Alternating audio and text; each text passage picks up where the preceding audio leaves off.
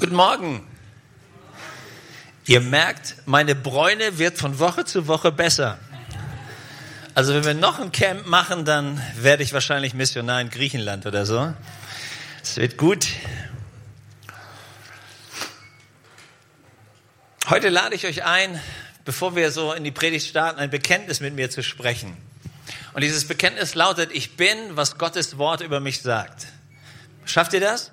Ich bin, was Gottes Wort über mich sagt. Ich habe, was Gottes Wort mir verspricht. Ich habe, was Gottes Wort mir verspricht und ich kann tun, was Gottes Wort mich lehrt. Ich kann tun, was Gottes Wort mich lehrt. Warum ist mir das so wichtig? Weil ich glaube, dass du mit deinem Leben Spuren hinterlassen sollst.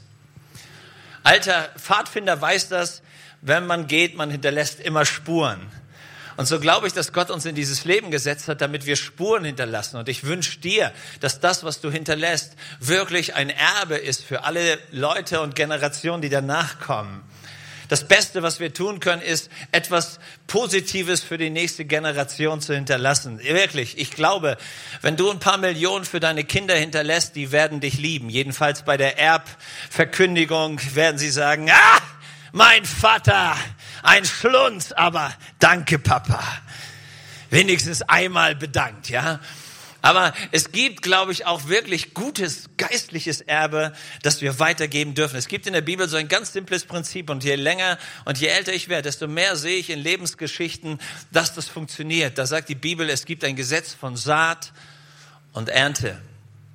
Ich habe vor ein paar Wochen einen Waldbauern getroffen und der weiß, wenn er heute Bäume pflanzt, kann er nicht morgen ernten, sondern das pflanzt er, weil das für Generationen einen echten Wert hat und vielleicht kommen seine Enkel mal dazu, diese Bäume dann zu fällen und dafür Geld einzustreichen. Aber er weiß, wenn er die richtige Saat sieht, wird irgendwann irgendwer ein positives Erbe davon ernten. Und so glaube ich, dass du das lernen kannst in deinem Leben zu entdecken. Gott hat in mein Leben was reingelegt und ich soll das nicht für mich behalten, sondern ich soll das sehen. Und je mehr ich das sehe, desto mehr wird ich das ernten, meine nächste Generation und vielleicht meine Enkel und Enkelkinder. Okay? Alles Gute, was du tust, wird ein Erbe hervorrufen. Nochmal. Alles Gute, was du tust, wird ein Erbe hervorrufen. Das ist ein göttliches Gesetz. Und ich wünsche dir, dass du das heute verstehst. Dass wenn du mit Jesus anfängst unterwegs zu sein, legt Gott ein Potenzial in dein Leben, das sich für Generationen als Segen erweisen wird. Darüber nachzudenken macht Spaß. Ich bin ein bisschen in recherchemäßig im Internet rumgekurvt und habe eine Studie gefunden, eine soziologische Studie, die man über, ein, über zwei Familien gemacht hat, über 200 Jahre. Und man hat sich überlegt, also diese, dieser Anspruch der Leute, die diese Studie in Auftrag gegeben haben, war zu sehen, was passiert, wenn Leute versuchen, biblisch-geistliche, christliche Werte zu leben und was passiert, wenn Leute sagen, für mich gibt's keinen Gott, ich lebe einfach wie die Axt im Walde, was immer mir so vor die Nase kommt. Und man hat zwei Familien verglichen, einmal die Familie Duke und einmal die Familie Edwards. Edwards, die kommen aus so einer christlichen Familie. Jonathan Edward, ein christlicher Pastor mit seiner Frau. Und die, die Familie Duke, Leute, die bewusste Atheisten waren gesagt haben, wir brauchen keinen Gott, wir kriegen das alleine geregelt. Und ja, man hat das mal 200 Jahre überdacht. Man hat also über 700 Nachkommen bei diesen Familien gefunden. Und jetzt bei der Familie Duke, das finde ich sehr spannend, 300 davon sind verfrüht gestorben, also noch unter 50 Jahren. 150 Leute kamen mit dem Gesetz in Konflikt, zwei davon waren Mörder, hunderte von ihnen waren Alkoholiker und die Hälfte aller weiblichen Nachkommen waren mit Hurerei unterwegs. Spannende Geschichte. Jonathan Edwards, dieser Mann, der bewusst sein Leben als Christ mit einer gottesfürchtigen Frau leben wollte, in seiner Nachkommenschaft auch ein bisschen über 700. Es gab 100 Anwälte, 30 Richter, 60 Ärzte, 80 in repräsentativen Stellungen, davon drei Bürgermeister, einer war Finanzminister des Landes, drei waren Senatoren, drei waren Gouverneure und einer war der Vizepräsident der USA. Über 80 Prediger, Autoren und Missionare. So kann die Familiengeschichte auch aussehen. Und letztlich hat das ein bisschen was damit zu tun, welche Richtung wollen wir. Und wir entscheiden, du mit deiner Lebensgeschichte entscheidest, ob Gott das Zentrum und der Mittelpunkt deiner Familie wird und ob du ein Erbe weitergeben willst, das von Gott her geprägt ist. Aber du kannst dich auch genau dagegen entscheiden. Liegt ganz bei dir. Saat und Ernte entscheiden immer wir. Deswegen hat Gott uns mit dem freien Willen geschaffen. Und Paulus greift dieses Prinzip auf und erklärt, was da eigentlich dahinter steht, dass da eine riesen göttliche Offenbarung ist, wenn man sie richtig versteht. Dass wir die Chance haben, wirklich Generationen, diese Welt positiv zu prägen mit deiner Entscheidung, ob Gott der Mittelpunkt ist oder nicht. Manchmal kommen Leute und sagen zu mir, hey, warum gehe ich eigentlich regelmäßig in Gottesdienst? Warum versuche ich ein christliches Leben zu führen? Meine Kollegen, die leben, wie sie wollen, schmeißen ihr Geld raus, wofür sie wollen, leben ihre Freizeit, wofür sie wollen. Und wir, weil wir Christen sind, versuchen Gott nachzufolgen. Ist das nicht, ist das nicht Beraubung? Du wirst deine Kinder mal fragen und deine Enkelkinder fragen können und fragen, ey, dass Jesus bei uns zu Hause im Mittelpunkt war. Papa, dass du kein Säufer warst, dass du mit Mama eine gute Ehe geführt hast, dass ihr uns als Familie gedient habt, dass wir in der christlichen Gemeinde gewesen sind, wo wir Werte hatten, wo wir Ranger hatten, wo wir unterwegs waren, wo wir Liebe Gottes erlebt haben, wo ein Ort der Geborgenheit und des Friedens waren. Mama, ich verfluche dich, dass du mir das geschenkt hast. Glaubst du, dass das wird passieren? Never. Sondern sie werden irgendwann sagen und sagen, Papa, Danke, dass du mir ein Vorbild warst. Danke, dass du die richtigen Werte zu Hause gelebt hast. Danke, dass du Mama geliebt hast. Danke, dass du mir gezeigt hast, dass man anders leben kann, wie alles das, was ich in der Boulevardpresse lese. Mama, ich danke dir, dass du treu warst bei Papa. Ich danke dir, dass du mit Liebe in mich investiert hast. Mama, ich danke dir, dass du mit mir gebetet hast. Mama, ich bin so froh, dass ihr Jesus in den Mittelpunkt gelegt habt, weil wir, wir genießen das Erbe, das ihr uns geschenkt habt. Oder wir genießen den Fluch, den ihr uns gegeben habt, weil ihr dachtet, ihr müsst euren Ego-Trip leben und wir sind auf der Strecke geblieben. Du kannst dir überlegen, was du willst. Ich glaube, dass wir ein Riesengeschenk unseren Kindern hinterlassen können. Paulus schreibt das mal an einen jungen Mann in dem sogenannten Brief an Timotheus. Da sagt er, Timotheus, ich bin total fasziniert, wenn ich über eure Familie nachdenke. Ich sehe in dir den Glauben, den ich zuerst bei deiner Großmutter Lois gesehen habe, dann bei deiner Mutter Eunike und jetzt sehe ich ihn in dir. Und ich dachte, ich dachte, wow, generationsübergreifender Segen Gottes. Ist das nicht cool? Wenn du mal anfängst, auf die Suche zu gehen, geht's mir immer so wie so ein Trüffelschwein. Wenn du das erste Trüffel gefunden hast, willst du das nächste finden. Und so geht's mir manchmal, wenn ich in der Bibel bin. Ja, Dann finde ich den ersten Schatz und denk: okay Herr, ist das jetzt einfach nur eine Stelle oder gibt's da einen Schatz? Gibt's da irgendwas, was man danach finden kann?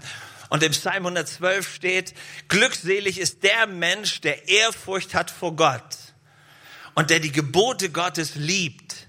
Seine Nachkommen werden mit Ehre und Macht und Ansehen, Reichtum und Gerechtigkeit gesegnet, sodass selbst die Finsternis für ihn Licht sein wird. Oh, Hammer! Stell dir das mal vor, was du für einen Einfluss nehmen kannst für die nächste Generation. Aber Leute, ehrlich, das Gesetz, das man ins Positive bringen kann, dummerweise kann man das auch ins Negative bringen. Du kannst doch ein Fluch für die nächsten Generationen sein, dass deine Kinder zu dir sagen, mein elender, bigotter, frommtuender, elender Vater, was war das für ein Simpel? Und alles, was mit Frommsein zu tun hat, hasse ich wie die Pest, weil der hat's mir vorgemacht. Es wäre bitter, wenn es so wäre, stimmt's? Nein, wir können als Eltern den Unterschied machen. Wir können als Christen den Unterschied machen.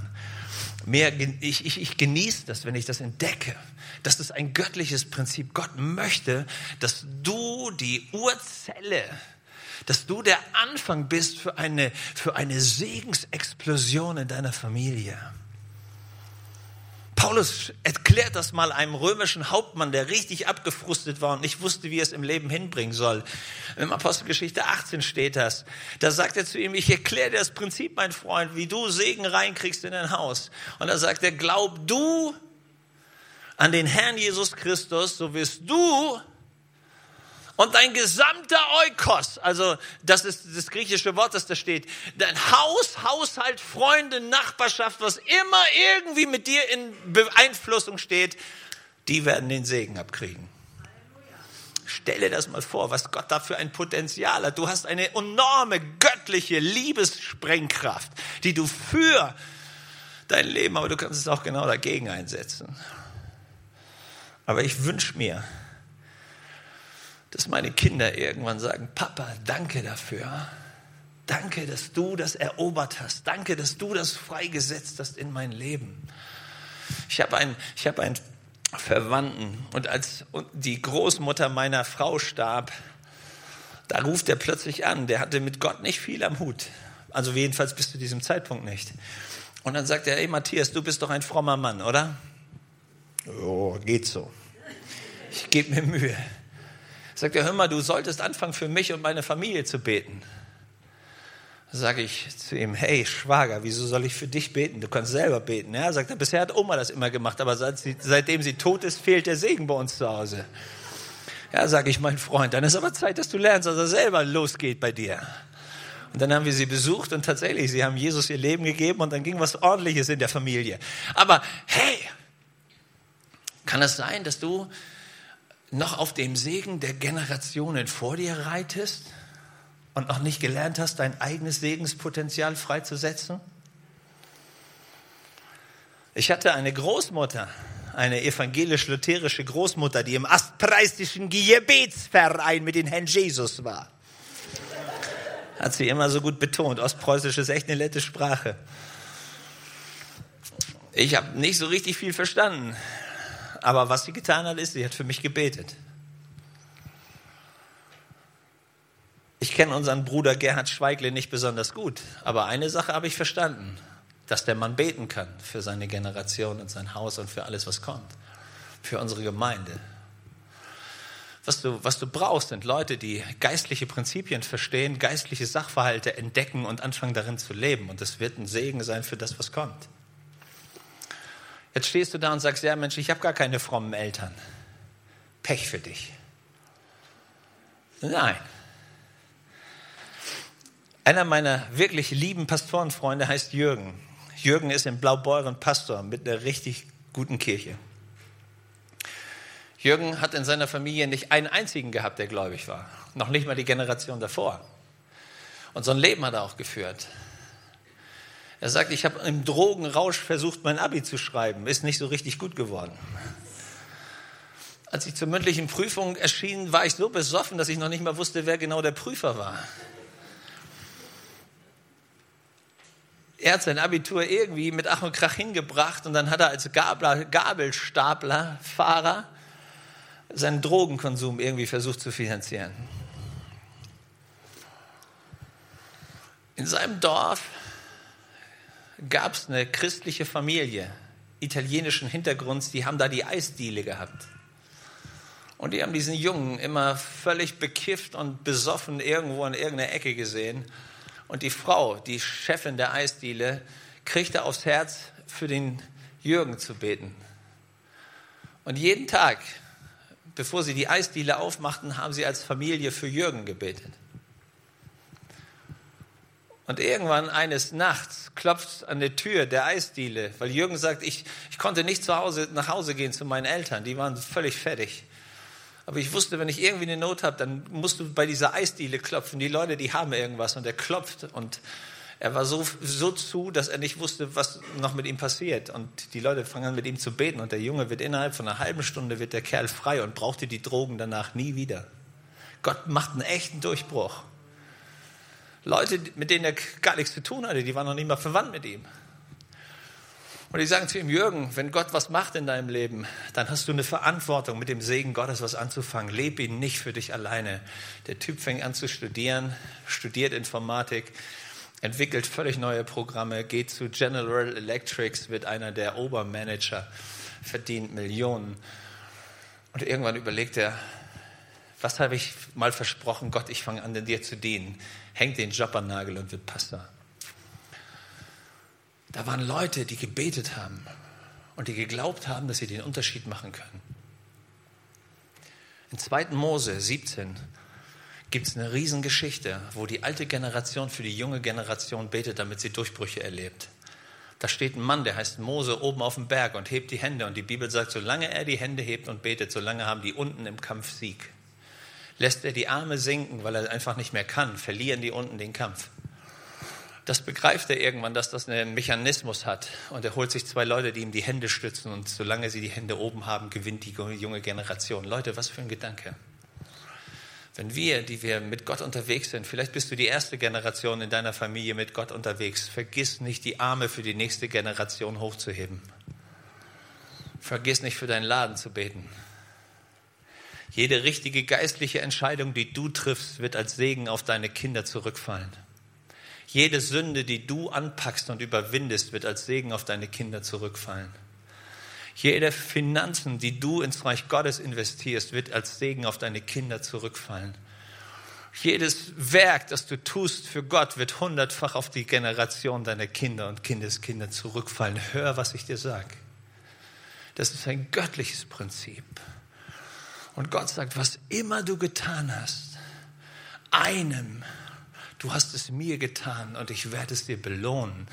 Und wir verstehen das irgendwann, wenn wir den Segen sehen, der sich auf unseren Kindern und Kindeskindern niederschlägt. Aber du erkennst es auch, wenn du für dich und dein Fleisch und deine Sündig Sündhaftigkeit gelebt hast. Auch das wird bei deinen Kindern und Kindeskindern zu sehen sein. Da ist die Bibel ziemlich eindeutig.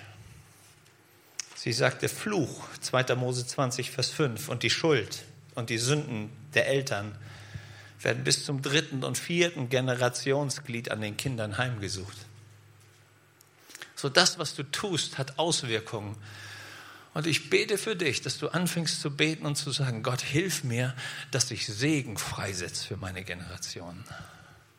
Weil im fünften Buch Mose sagt das Wort Gottes, der treue Gott, der den Bund der Gnade bis auf tausend Generationen denen bewahrt, die ihn lieben und sein Wort halten hey, du kannst einen Unterschied machen, der bis auf tausend Generationen geht, ja. Außer wenn du Methusalem bist, aber die anderen, die werden das alle nicht miterleben. Aber du kannst einen Unterschied setzen. Hör das. Du setzt einen Unterschied mit deinem Lebensstil und setzt einen Segen frei, der bei Gott, ich habe keine Ahnung, ob es eine göttliche Bank gibt, ja, Deutsche Bank gibt's, Himmelsbank, keine Ahnung, noch nicht wirklich gelesen irgendwo. Aber was ich begreife, ist, dass Gott diesen Segen nimmt und ihn aufhäuft und er ihn verzinst in einer Art und Weise, wie wir uns das nicht vorstellen können, um es auf die nächste Generation zu legen. Du kannst mal in die Bibel schauen. Da gibt es einen Mann, der heißt David. 2.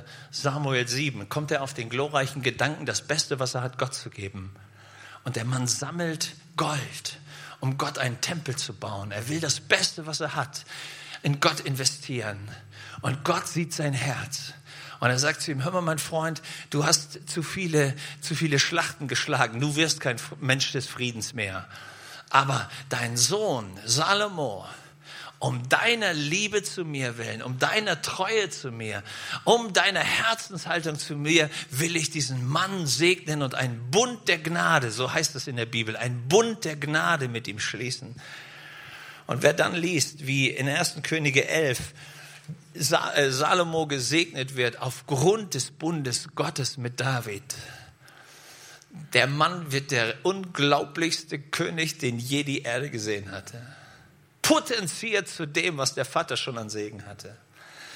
Und 57 Jahre später gibt es da wieder einen, der heißt Rehabeam. Und eigentlich macht der Mann nicht besonders viele schlaue Entscheidungen, aber Gott segnet ihn. Warum? Aufgrund des Bundes der Gnade, den er mit David geschlossen hatte. Und 300 Jahre später kommt ein, ein König in dieser davidischen Linie, der heißt Hiskia. Und auch der hat nicht immer nur schlaue Entscheidungen. Aber Gott sagt, aufgrund des Bundes der Gnade mit deinem Vater David segne ich dich. Und ich begreife was. Im Psalm 89 heißt es ab Vers 3, einen Bund der Gnade habe ich mit meinem Knecht David geschlossen. Bis in Ewigkeit will ich seine Nachkommenschaft um seiner Gerechtigkeit willen segnen. Stell dir das mal vor. Was könntest du für einen Unterschied setzen, der Generationen nach dir noch wirkt und fließt und segnet und heilt und befreit und wirklich was verändert? Weil du eine Entscheidung getroffen hast zu sagen, Gott, du bist der Mittelpunkt bei uns. Nicht die Welt ist der Mittelpunkt, nicht mein Fleisch ist der Mittelpunkt, nicht meine fromme religiöse Passivität ist der Mittelpunkt. Du, Jesus, bist der Mittelpunkt. Und mit Mal greifen wir in Generationen rein und der Segen Gottes kommt. Was für eine Chance. Jede Entscheidung, die du für Gott triffst und zur Ehre Gottes triffst, wird sich als Segen ausweisen für Generationen. Gibt es in, in der Bibel eine Dame, die hat einen derartig schlechten Ruf, dass sie einen Titel bekommt in der Bibel wie auch niemand sonst. Eine Frau, die eine Menge unguter Entscheidungen getroffen hat, eine Menge unguter Lebensrichtungen für sich eingeschlagen hat, sodass sie am Ende ein Schimpfwort bekommt, das außer ihr niemand in der Bibel hat. Sie wird extra und explizit als sogenannte Hure Rahab bezeichnet. Das ist ihr Titel, mit der sie geführt wird. Also das ist jetzt kein Titel, wo man die Hand heben muss, wenn der verteilt wird. Aber diese Frau merkt, dass sie irgendwie auf der völlig schrägen Linie ist. Und eines Tages, während sie in ihrem Bordell oben auf der Stadtmauer von Jericho steht, kriegt sie mit, es gibt ein Volk, das einen lebendigen Gott hat, ein Gott, der klar ist, der klare Prinzipien hat, der Werte hat, der übernatürlich wirken kann, der das Leben von Menschen verändern kann. Und in dieser Frau wächst eine ganz tiefe Sehnsucht. Was wäre, wenn ich mit diesem Gott in Kontakt kommen könnte? Und irgendwann merkt sie plötzlich, da sind zwei Leute in der Stadt, die gehören da gar nicht hin. Und sie gewährt diesen Leuten Unterschlupf bei sich, was in so einem Haus auch nicht so schwer ist. Aber sie sagt zu den Jungs, ich beschütze euch nur, wenn ihr dafür sorgt, dass ich Teil eurer Familie werde, Teil eures Volkes werde und ihr nicht nur mich, sondern mein ganzes Haus verschont weil ich habe erkannt, dass ihr dem wahren Gott dient. Und jetzt kommt die Story. Tatsächlich kommt Gott über Jericho und welcher Teil der Mauer bleibt stehen? Wo die Frau mit ihrer Family wohnt.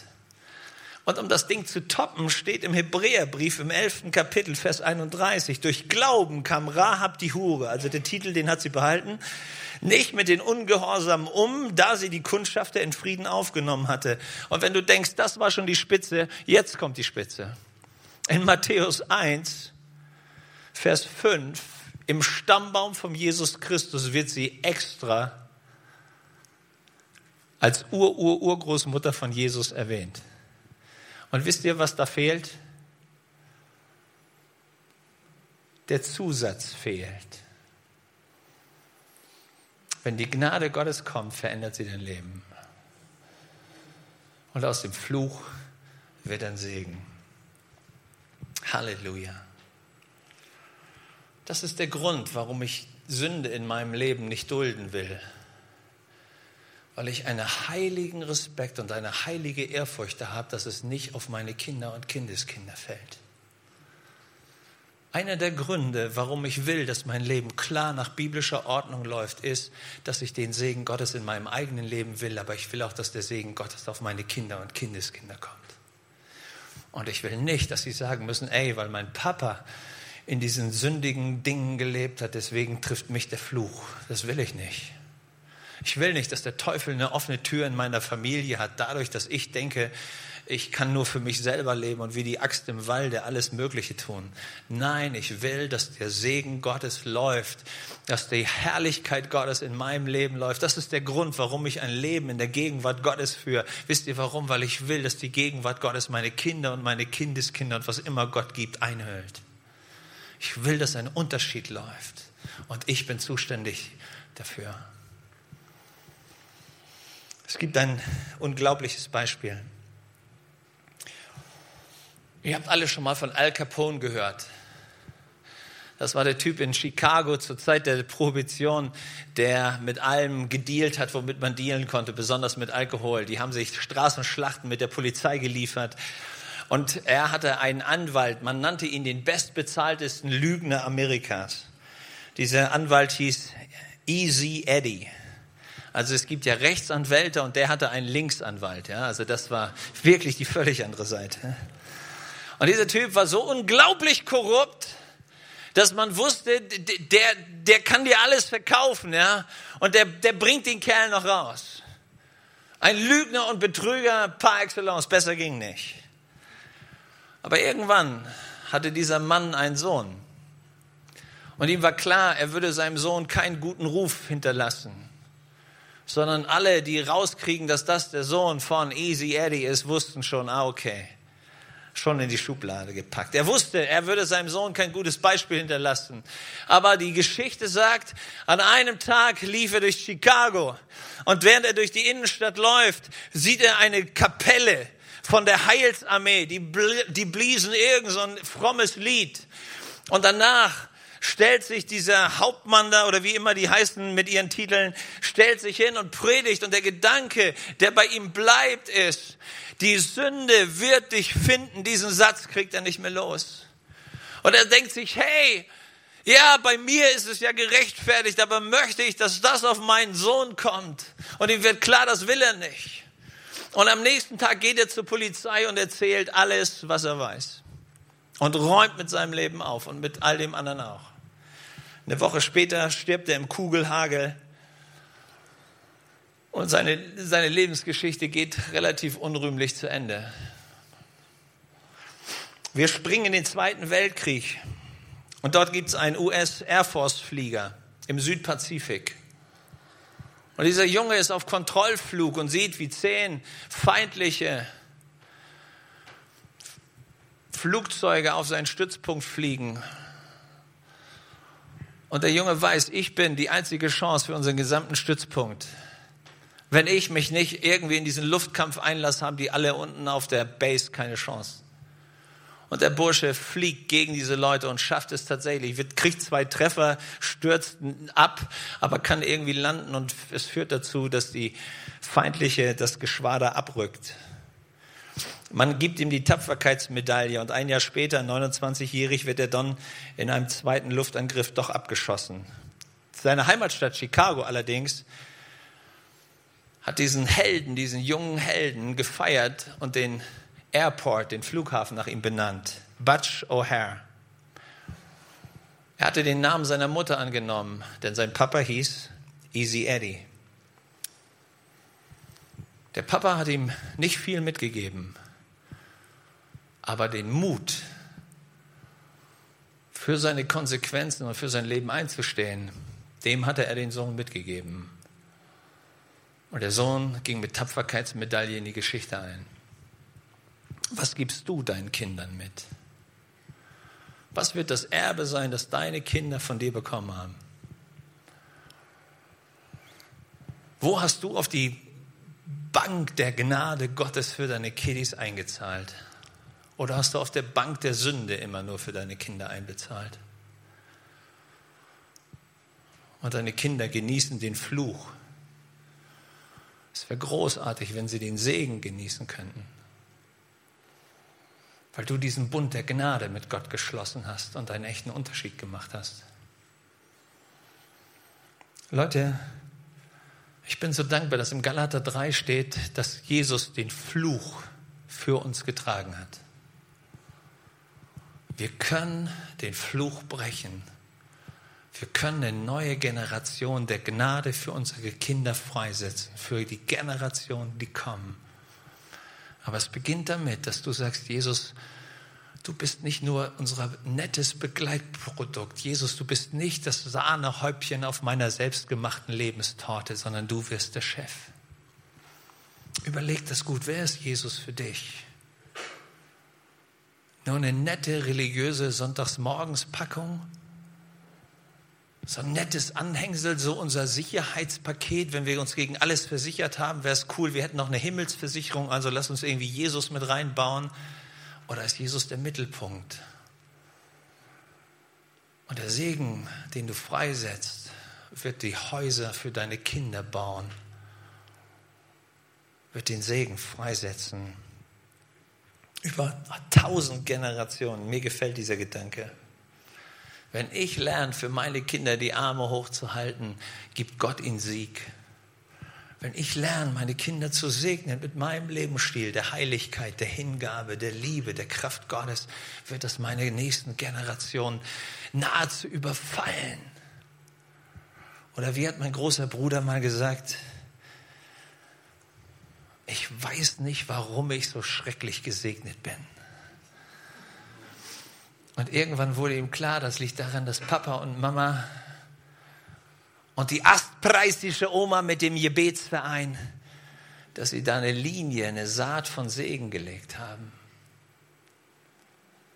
Ihr Lieben, ich möchte gerne in die Geschichte aller meiner Nachkommen eingehen als der, der den Segen für sie freigesetzt hat und nicht den Fluch. Ich wünsche dir, dass du dasselbe Ziel hast. Dass wenn du irgendwann mal im Himmel bist und die Generationen ein, eintreffen, sie sagen, ey, das war Opa. Und weil Opa gesegnet hat, sind wir gesegnet worden. Das Oma, die hat gebetet und das ist, was bei uns die Türen geöffnet hat. Dass du irgendwann hingehst und sagst, hey, wegen dir, ich wollte mich bei dir bedanken, weil du nicht aufgehört hast zu glauben und zu beten, bin ich geworden, was ich geworden bin. Die Gnade Gottes hat was Großartiges gemacht. Was gibst du deiner Generation weiter?